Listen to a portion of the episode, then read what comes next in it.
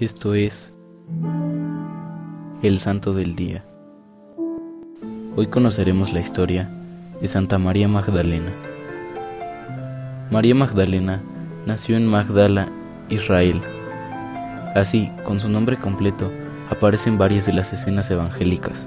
Ocupa el primer lugar entre las mujeres que acompañaban a Jesús. Está presente durante la pasión y al pie de la cruz con la Madre de Jesús. Observa cómo sepultan al Señor.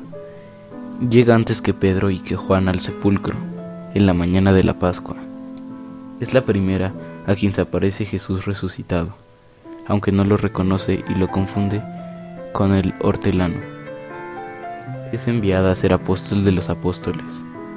Tanto Marcos como Lucas nos informan que Jesús había expulsado de ella siete demonios.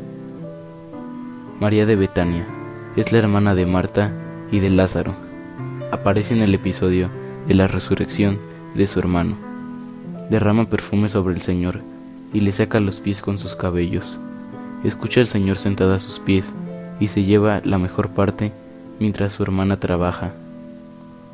Finalmente, hay un tercer personaje, la pecadora anónima que unge los pies de Jesús.